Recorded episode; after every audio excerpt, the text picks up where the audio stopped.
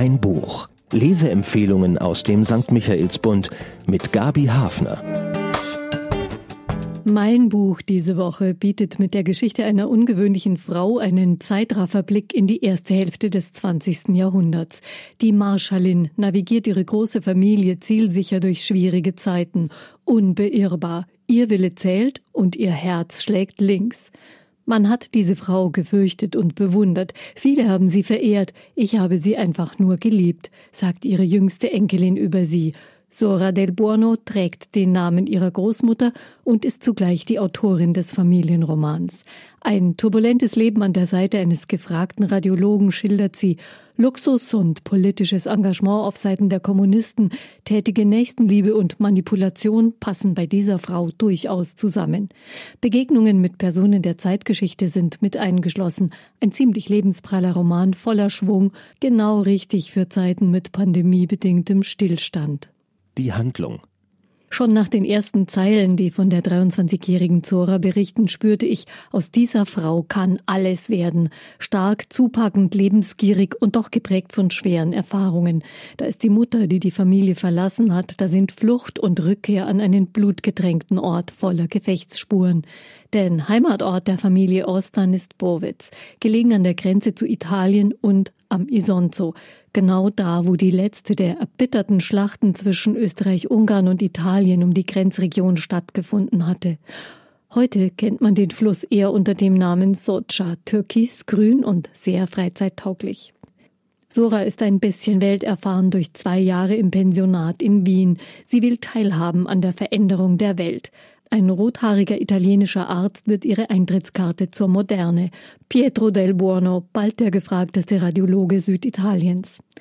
Eine Villa, so teuer wie 20 Apartments in Rom, baut sich das junge Paar in der apulischen Provinzhauptstadt Bari. Hier kann Sora schalten und walten, die Kinder, die Familie in Bowetz, die sie aus der Ferne dirigiert, der Freundeskreis in Bari, allesamt politisch links. Das ist ihre neue Welt.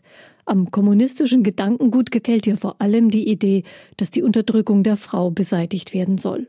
Als gleichwertige Partnerin, loyal und tatkräftig an der Seite ihres erfolgreichen Mannes versteht Sora sich. Er ist der berühmte Arzt, der auch Politiker behandelt.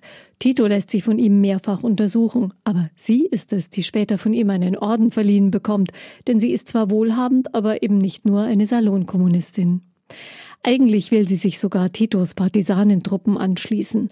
Pietro ist dagegen, aber Sora lernt sogar schießen und macht sich heimlich auf den Weg nach Norden. Ihre Waffe ist es, mit der später bei einem Banküberfall ein Mord begangen wird. Ein Wendepunkt für die Familie. Auf den letzten 60 Seiten zieht die Marschallin in der Rückschau Bilanz. Und das ist ganz raffiniert gemacht, denn zwei entscheidende Episoden in Soras Leben werden erst dadurch richtig klar.